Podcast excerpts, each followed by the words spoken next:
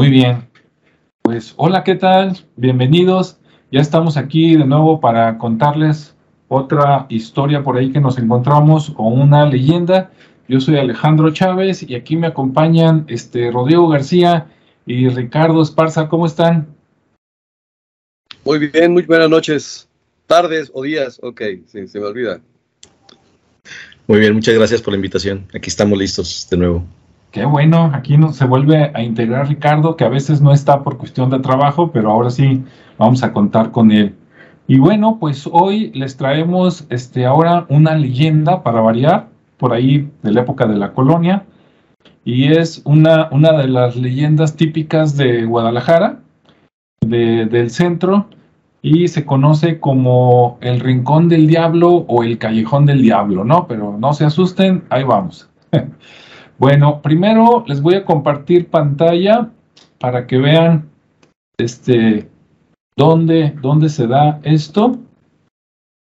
Ahorita van a ver por acá Google Earth como siempre. Ok, por ahí ya lo están viendo. Y ahí está. Entonces, ahí está el mundo y por acá en la lupa ya le había puesto ahí Rincón del Diablo, Guadalajara. Vamos a darle clic para que esto se mueva y se vea bonito. Y ahí vamos en picada a Jalisco, Guadalajara, zona centro más o menos. Y ahí está. Nada más dejen que esto dé vuelta un poquito para ubicar. A ver, ahí le doy clic. Creo que por ahí Ah, pues ahí está, ¿verdad? Ahí donde está la chincheta. Bueno, le voy a dar clic acá para ver si me da un mejor ángulo. Más o menos.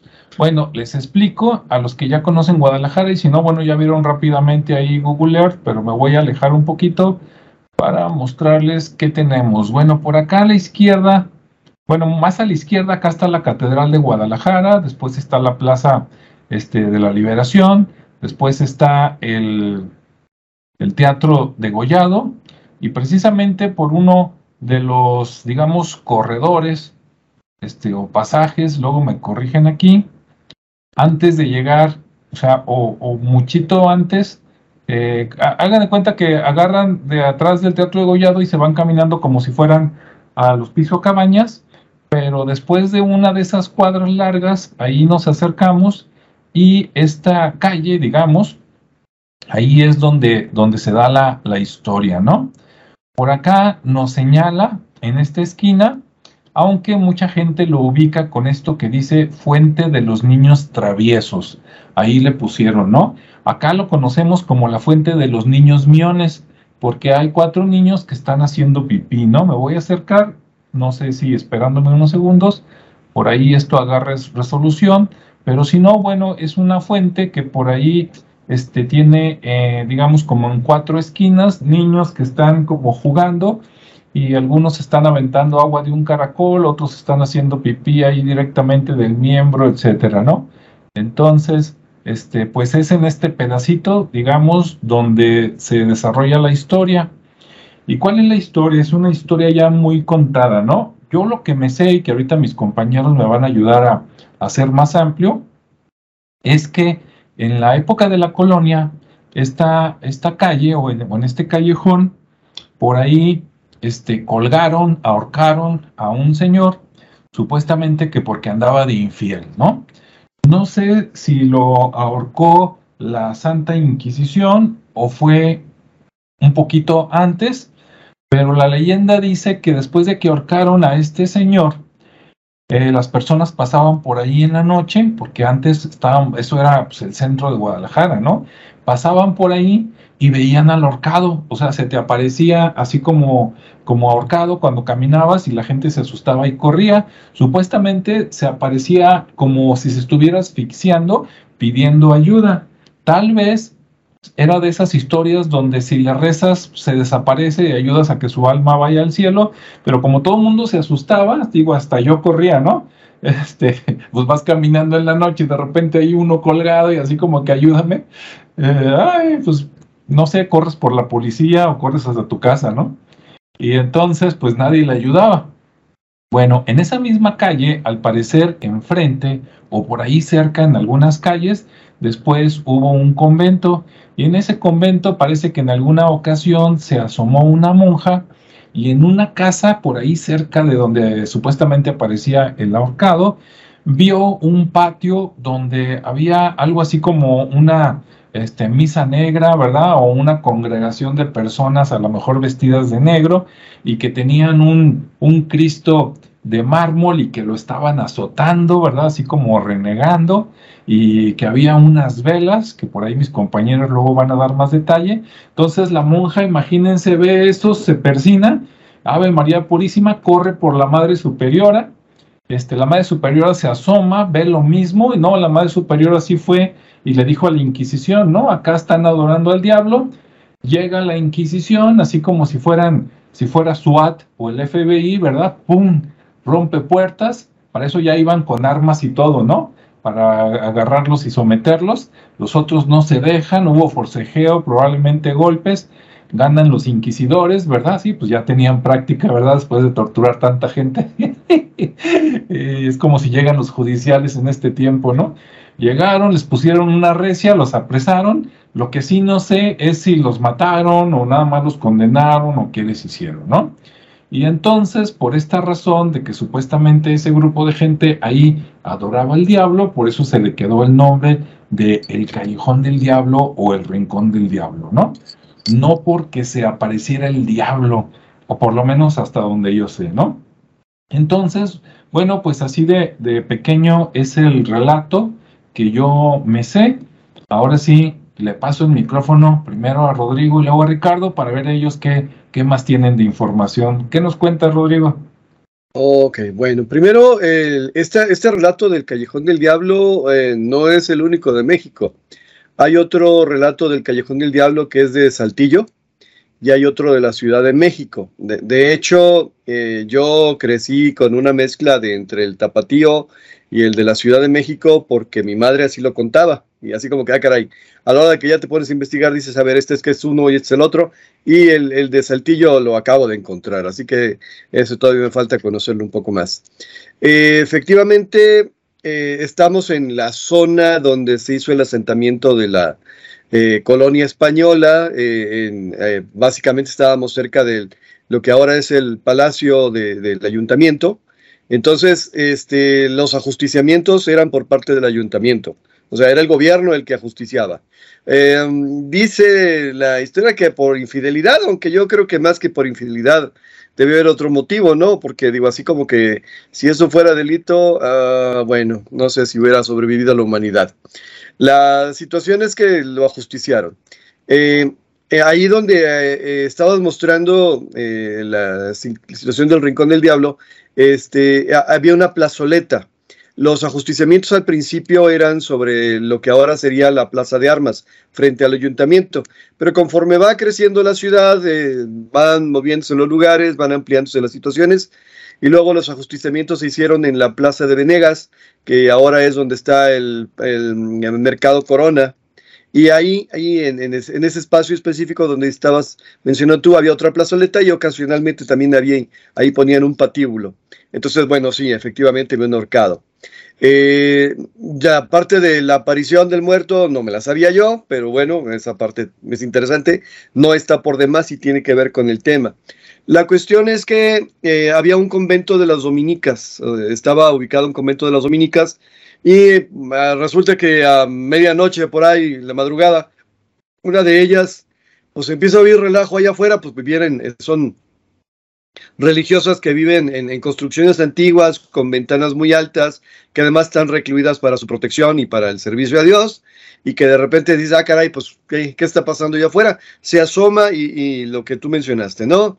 Este, eh, cirios encendidos, un ataúd, un Cristo tumbado, eh, hombres y mujeres teniendo una bacanal, hay una situación media este, y, profiriendo improperios este, y blasfemias, y pues la monja va con la superiora, la superiora va con el capellán, el capellán manda hablar a la Santa Inquisición. Hay una discusión todavía de respecto a dónde está la Santa Inquisición. Una de las mm, bueno, es que hay varias fuentes de información, pero una de las teorías es que la Inquisición estaba ahí a un lado del Callejón del Diablo, precisamente surgido de esta situación, pero no, la, Inquisición podría haber estado ubicada en donde Pino Suárez y la calle, ¿cómo se llama? Donde estaba un cine, un cine, los cines Lumière. Este, ahí, ahí la ubican más o menos y ahora donde está, el, eh, que tenían reuniones donde tenía, ahora está el Museo de las Artes Gráficas, o sea, la Casa de los Perros, o posteriormente la Casa de los Perros. Entonces, bueno, no se sabe exactamente dónde. Al fin y al cabo, mandan a hablar a la Inquisición, después de un ratito llega la Inquisición, los otros todavía estaban enfiestados, y efectivamente llegan amenazando, llegan con las armas levantadas, que eran espadas básicamente, y uno que otro arcabuz, una que otra lanza, y pues, oh, sorpresa, es gente de la alta sociedad de la Guadalajara. ¿Sí? Por lo tanto, este, así como que no está tan fácil el asunto, ¿no? Así, bueno, si hubiera sido cualquier plebeyo, hubiera sido cualquier pelado, pues a la Inquisición a torturarlo por andar de adorador, pero era gente de, mucho poder. Entonces no les quedó más que pues negociar y decir, bueno, y este, eh, que apláquense y los vamos a juzgar y les vamos a retirar privilegios, pero no hubo justiciamiento según la información. Ah, esta información llegó gracias a los relatos de el padre Laris, un padre que se dedicó a, junto con otros dos, a una sociedad que, se dedicaba a recopilar todo este tipo de información, nada más que tenía fama de que siempre le echaba este, más al costal, que, que era un poquito exagerado para hacer las cosas. Entonces, bueno, ahora, si te vas ya en el otro plano, en el otro terreno, pues este, si hay un muertito y si el muertito no le tocaba morirse, sino que lo, se lo aventaron antes, pues ahí andaba vagando, ¿no? Y si andaba vagando, pues y con los conocimientos esotéricos apropiados, digo, porque sí llegaron los monjes y todo lo demás, y la Inquisición era un gran poder, pero también llegaron los otros, digo, unos se encargaban de matar y otros a aprovechar a los muertos, ¿no? Este, la, cuestión es que eh, lo que estaban haciendo era tratando de, jalarse al muertito, pues para que les ayudara a tener más riquezas. ¿sí? Entonces digo, el ritual era, digamos, propicio, eh, lo que no era propicio eran las buenas intenciones, y pues como se dice por acá, les cayó el chahuizle, ¿no? Le, cayó la, la, Inquisición. A partir de ahí, pues para que no se volvieran a hacer este, este tipo de cosas en una ciudad tan católica como lo es Guadalajara o como lo era Guadalajara, pues había que inventarse una leyenda más grande, entonces, bueno, que ahí se aparece el diablo, que ahí invocan al diablo, allá un ladito en la contraesquina de donde están las monjas invocan al diablo, dices, bueno, ahí están las cosas. Ya más adelante, pues mencionamos acerca de la, importancia histórica que tiene este punto y, arquitectónica además. Bueno, por lo pronto me quedo aquí. Este, le paso la estafeta a Ricardo. Sí, sí, aquí nada más antes de que agregue Ricardo eso que comentabas de que llegaste, llegaron y había gente de la alta sociedad, ya me imagino en estas fechas, ¿no?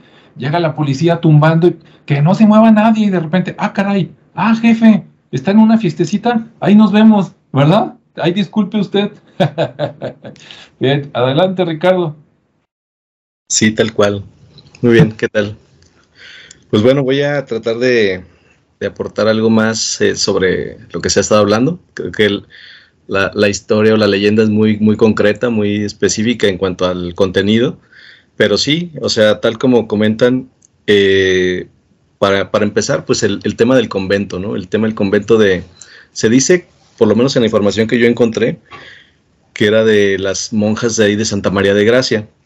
Para esto, ese, ese convento pues no estaba ahí a la vuelta de la esquina, estaba dos, tres calles, entonces para el, para el ruido que estaban haciendo, pues me imagino que estaba muy frenético el, el asunto, estaban este, muy, muy contentos en ese entonces y, y, sobre todo esto pues se hacía de madrugada, ¿no? Entonces también las monjitas, pues que, que andaban haciendo esas horas este, despiertas, aun cuando el, el, sueño haya estado muy ligero, pues también estaban con la oreja muy atenta, ¿no?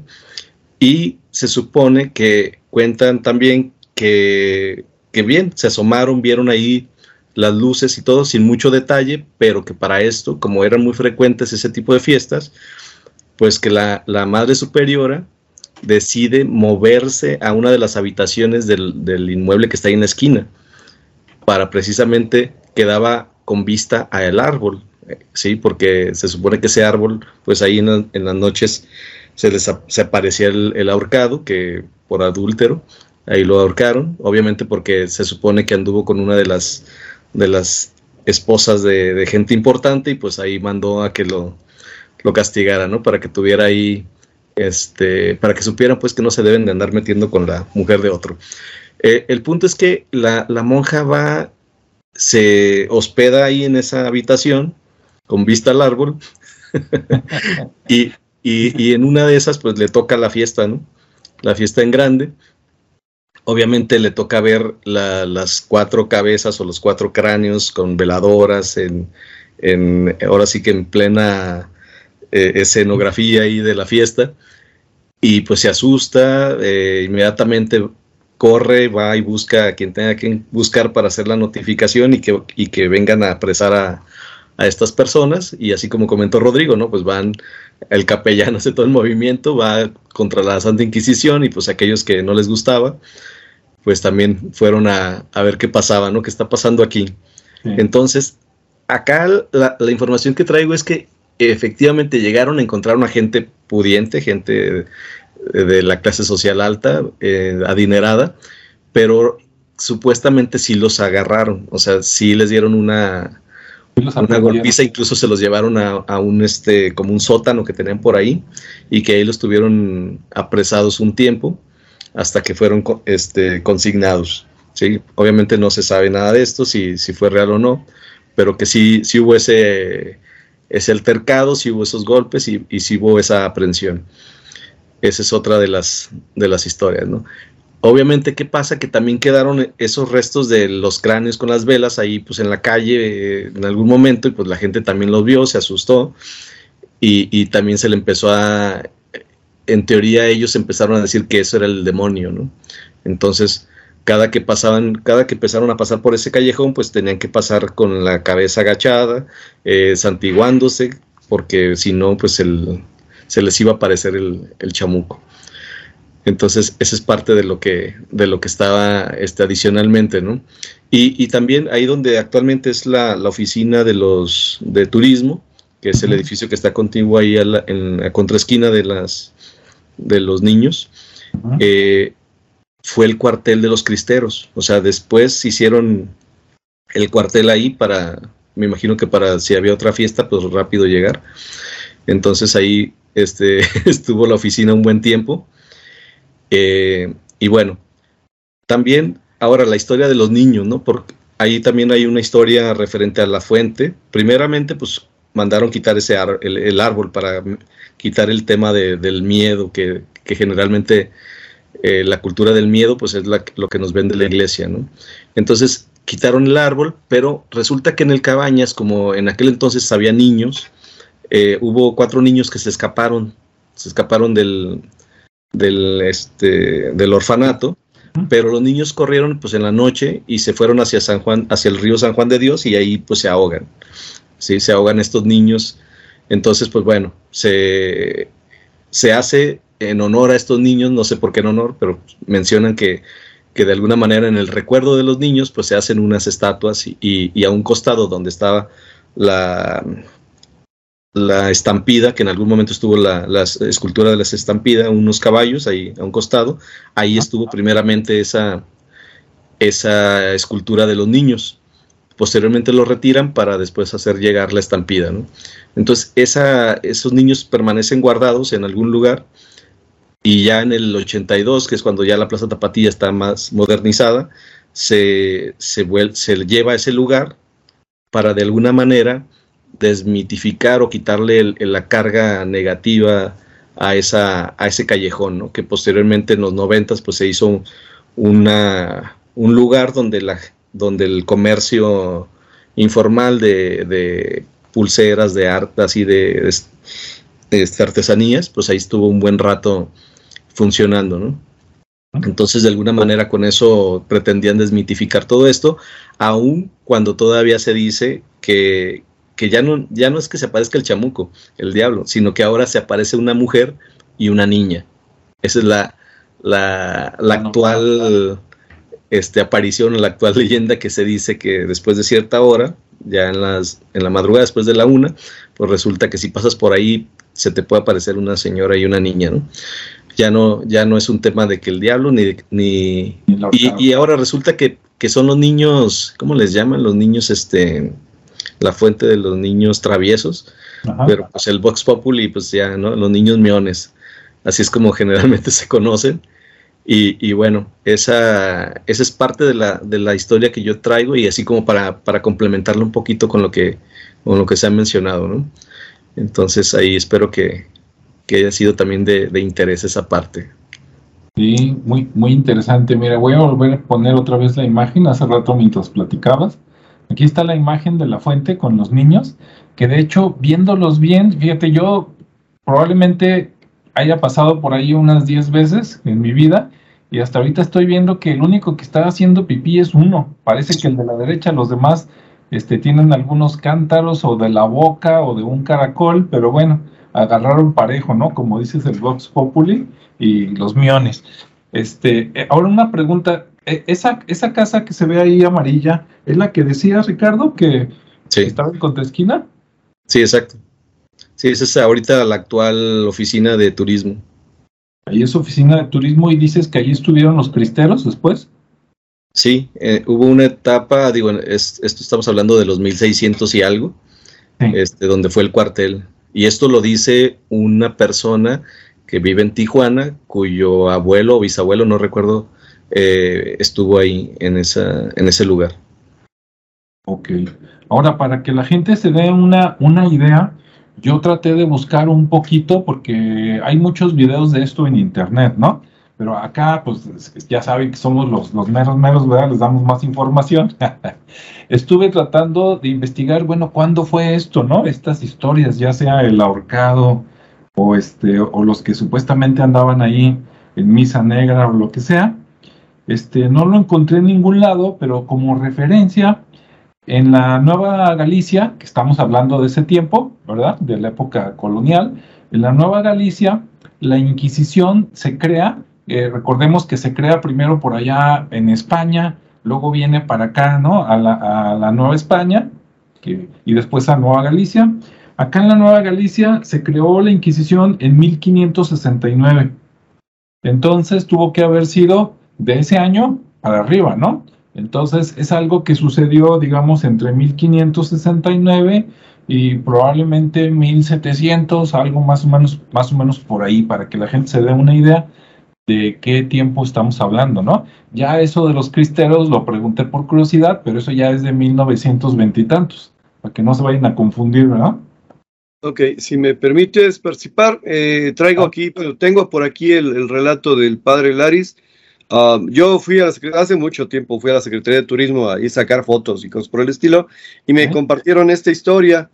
Y dice, uh, Ah, voy, voy a retrasarme un poquito. Cuando la monja le va a mandar al, mayordomo del convento, un respetable sacerdote, él apenas amaneció, dio noticias al obispo de Guadalajara de lo acontecido. Esto fue en el tiempo del, del obispo alcalde.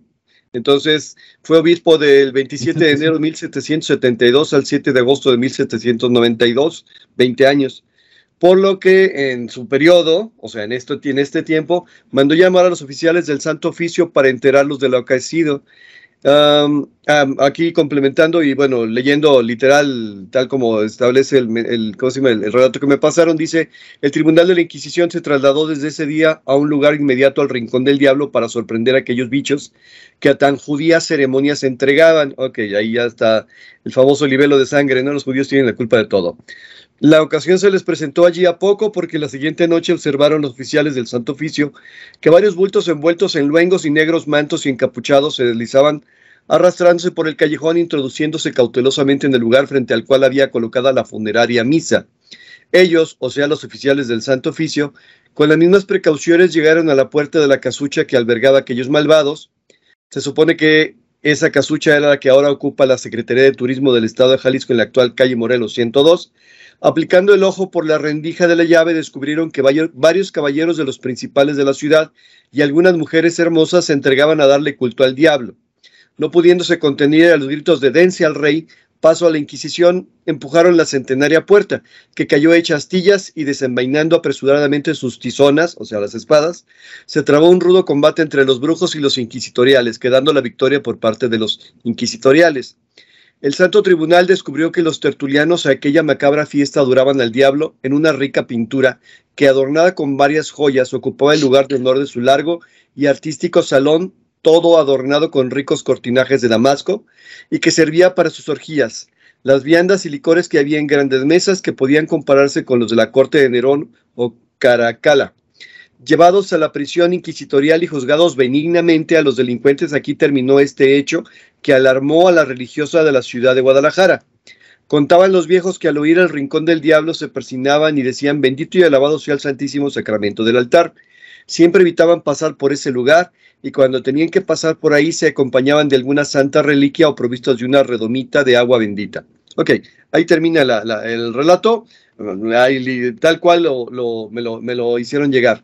Este, al final lo que estaban haciendo se llama eh, eh, es un, ritual de fertilidad y, lo que querían era lana, pues digo, el ritual era para tener más dinero, pero vistos a los ojos de los religiosos, este, muchos de ellos ignorantes, muchos de ellos fanáticos, muchos de ellos pues hechos a esa usanza, lo que veían era pues literal una adoración al diablo, ¿no? Entonces, bueno, todo lo que no fuera de Dios era del diablo. Y bueno, la Inquisición ya sabemos que era un arma, un instrumento para adquirir riquezas. Seguramente acordaron con estas personas pues que se mocharan para que no, no pasaran mayores y pudieran seguir por ahí un rato. Quién sabe hasta dónde y cuándo, pero bueno, esa es la parte. Ah, hay otro punto. Eh, bueno, lo que es la, la Secretaría de Turismo actualmente, el edificio era antiguamente, a principios del siglo XX, una cantina Uh, acuérdense que toda esta zona, pues la Plaza Tapatía, pues era un barrio común y corriente de, la ciudad. Y era una cantina que estaba más o menos, este, pues semi abandonada, pues digo, no le invertían lana, no estaba bonita, no todo lo que sea, pero tenía la eh, forma arquitectónica de este periodo colonial. Y entonces tiene una característica muy particular, esa y la casa de enfrente que ahora que es un restaurante este, que tienen un segundo piso y en el segundo piso tienen en el cuarto de la esquina un balcón volado que literalmente eh, da a los dos lados de la calle. Entonces, esta es parte de la eh, arquitectura propia o típica del colonial tapatío. O sea, es difícil que, encuentren este tipo de construcción en otros lados. A la hora de que a Flavio Romero de Velasco, como gobernador de Guadalajara, se le ocurrió hacer la Plaza Tapatía, le dijeron, pues sí, pero vas a acabar con la zona más antigua de la ciudad. Dice, vamos viendo que alcanzamos a recuperar. Se pusieron de acuerdo con el dueño de la cantina, eh, se pusieron de acuerdo, le dieron una lana y, le, mantuvieron la posesión del lugar y posteriormente se lo compraron, pero lo que hicieron fue remodelar siguiendo las líneas arquitectónicas que tenían. También por eso es importante este, este aspecto, porque la casa en sí tiene características arquitectónicas muy particulares de esta zona. Muy interesante lo que dijiste, Rodrigo. Este, de ahí yo, yo rescato dos cosas. Este, por un lado, ya viendo que esto pasó por allá por 1770, algo así, este, no, pues entonces eso fue casi casi al final de la Inquisición, ¿no? Creo que la Inquisición duró como 200 años, entonces ya, ya estábamos en 1700 y tantos, entonces casi casi les digo que sin saber nada, este, casi casi les digo que no los mataron, ¿no? Entonces, como ya era un poquito más para acá, esto fue como si hubieran ido a la entrega de los Óscares y estaban en el after party ahí dándole todos entre el chupe, este, eh, la orgía y toda la cosa cuando les cayó la, la, ley, ¿no? Y pues como dices, si no eran los famosos, a lo mejor eran los hijos, ¿no? de los famosos y como quiera nada más se los llevaron a la barandilla para sacarles una lana y después este, de alguna manera se, se arreglaron, ¿no? Bueno, ese es mi comentario chusco, pero cierto, desde mi punto de vista. Y el otro, lo que comentabas de la arquitectura, fíjate que eso es muy importante. Yo a veces eh, recorriendo esta zona y, la otra que está del otro lado de Alcalde, sí he visto varias casas antiguas de esta época, como de 1700, 1800, y he visto que ese tipo de casas arriba, en lo que nosotros decimos que es la azotea, este, tienen uno como como no sé cómo se llama, le voy a inventar, ¿no? Como un barandal, pero hecho de yeso o de, este, así muy adornado, y que tú dices, yo varias veces pensaba, dije, no, pues allá está bueno para que pongan una sombrilla, ¿verdad? Saques ahí la carnita asada, una cerveza y, te pones a ver una buena parte de Guadalajara en aquellos tiempos o saludas a los vecinos. Y ahora con lo que comentas, pues me hace mucho sentido, ¿no? No sé si ahí en cualquiera de estas dos cosas o en otra tenga algún comentario, Ricardo. Pues bueno, eh, lo que pasa es que también esa, digamos que la corriente colonial o virreinal en la, en la arquitectura, pues rige todo lo que es el centro, ¿no? Y, todas, las, todas las casas que se ven por ahí, pues todavía conservan parte de esa arquitectura, aún eh, muchas que, que, están ya a punto de caerse no las, no las dejan caer precisamente porque son patrimonio eh, de, cultural, ¿no? Referente a, la arquitectura. Y, y, sobre el tema de, no sabía lo de la cantina, pero está interesante. ¿eh? y voy a ir. no, ya no está, ya está la Secretaría de Turismo, pero digo, había una cantina. No, pero sí, este, digo, está interesante que haya sido, si, si realmente fue el cuartel y después haya, o sea, digo, cómo se convirtió en cantina, ¿no? ¿En qué momento hubo esa transición? Si es que previo fue un cuartel. Pero bueno, y, lo otro, pues obviamente el, tema de, la, de, las fiestas y de los rituales que se sigue haciendo, como bien comenta Rodrigo, en temas de fertilidad o de, o de abundancia, porque al final de cuenta ellos tenían una percepción del ritual muy ajena a lo que los otros veían, porque pues obviamente, como bien dijo, lo que no era de Dios era del diablo. Y pues hasta la fecha, digo, hasta la fecha sigue, sigue, siguen existiendo esos rituales en, en esas clases eh, eh, ahí donde no se ven mal y donde incluso, pues digo, hasta la fecha se siguen dando y, obviamente con mayor discreción, ¿no? Entonces, esa parte de, la tradición pagana, porque a lo mejor así lo pueden seguir llamando, o, de fiestas eh, de fertilidad con, otras entonaciones, pues se sigue dando, ¿no? Obviamente con una mayor discreción y en, otras zonas de igual opulencia, pero pues es parte de, ese, de esa cultura tapatía, doble moral, que, sigue persistiendo y que es muy característica, ¿no? Entonces creo que también es parte de, esa cultura heredada tradicionalmente por, por esas épocas, ¿no? Y, bueno, pues hay, yo creo que esa, esa leyenda está muy, muy, interesante en el sentido de que, pues finalmente, como todos los, todo lo que es México, es muy rico en leyendas, es muy rico en historia, y, bueno, pues invitar a la, digo, de mi parte, pues sería todo, pero sí, sí me gustaría que invitarlos a que, a que recorrieran esa zona para que disfrutaran el tema arquitectónico que para mí es muy valioso, eh, independientemente del contexto que trae o de la carga que pudiera tener ahí este, negativa por el tema de que del callejón del diablo, pues digo, finalmente no, no tiene ningún... Yo he estado ahí en, en a deshoras y no ha pasado nada. Entonces, digo, ahora sí que bueno, su conciencia. Te, voy, te, voy, a interrumpir. Sí, chicas, pero sí, sí están vivitas, pues, digo. Pero bueno, está, está padre, ¿no? Conocer ese tipo de, de, historias y todas las variantes que puede haber y luego lo que cada quien le aporta ahí de su cosecha, eh, lo vuelve más rico todavía, ¿no? Entonces, eh, bueno, yo con eso termino mi, opinión. no, pues muy bueno. Ahorita que, estaban mencionando los dos, este, estos rituales de fertilidad y el que no crea, pues que lea el código da Vinci, ¿verdad? O que vea la película de Dan Brown para que vea qué bien se pone. Bueno, y este, y por, por último, me gustaría mencionar que precisamente de donde está la fuente aquí de los niños, este, aventando agua, a, un costado o a media cuadra, algo así, están los famosos lonches Amparito, ¿no? Que no sé cuántos años tenga, pero desde que yo estaba chico, eh, yo me acuerdo que había tres tipos de lonches famosos, este, antes en Guadalajara. A lo mejor hay más, ¿no? Pero estaban los lonches Amparito, estaban los lonches Gema, mucho más nuevos, ¿no? Los bañados, y había otros por allá por, este, que no me acuerdo cómo se llamaban, pero era por el rumbo del templo del, santuario. No La playita, los del santuario. Y, los, playitas, ¿no? A lo mejor, eh, también los de la playita, que ahí eran los sándwiches, ¿no? Así, este, eh, calientitos. Bien, entonces los que vayan por acá, como decía Ricardo, que vean la arquitectura, que conozcan el lugar, está bonito, está padre. Sí, eso sí, de preferencia vayan por ahí entre las 9 de la mañana y las 5 o 6 de la tarde. Y este, no vaya a ser, ¿verdad? Y este, y vean eso. Si van a los lonches Amparito, sin avisar, van a hacer fila como de una hora por lo menos, porque llega gente de que ya llamó por teléfono y, oiga, vengo por mis 40 lonches, vengo por mis 20 lonches, de veras, ¿no? Vengo por mis 10, 20 lonches, y, pero bueno, vale la pena. Los que vengan de fuera van a decir, esto es todo, ¿no? Tanto rato para un lonche con aguacate, pero bueno, es que son tradicionales y pues están buenos, ¿no? El sabor estaba bueno, no es nada especial ya en estos días, pero pues ellos a lo mejor son los que comenzaron, ¿no?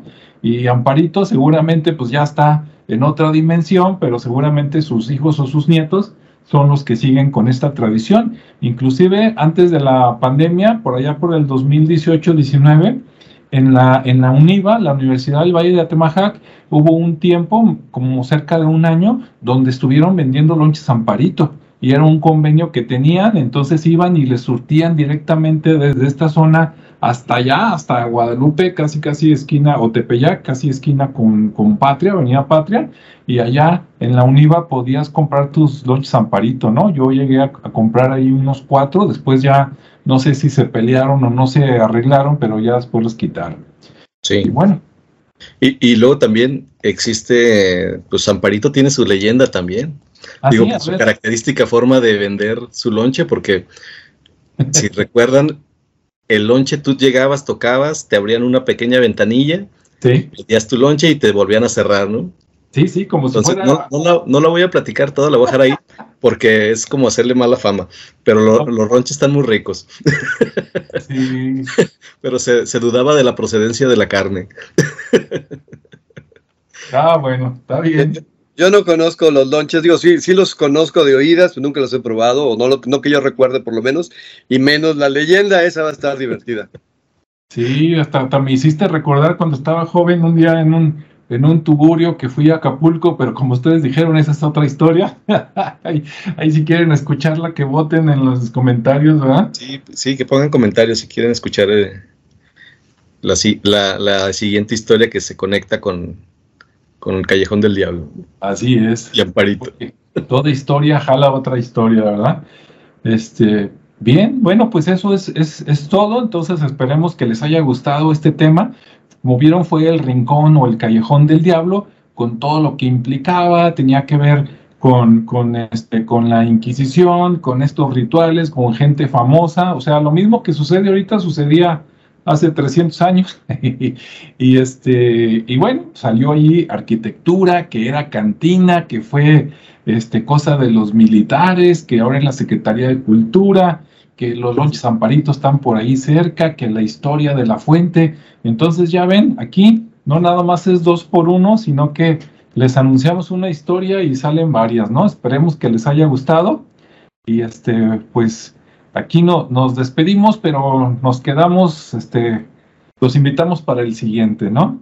No sé si, si gusten despedirse con algo, Rodrigo, Ricardo.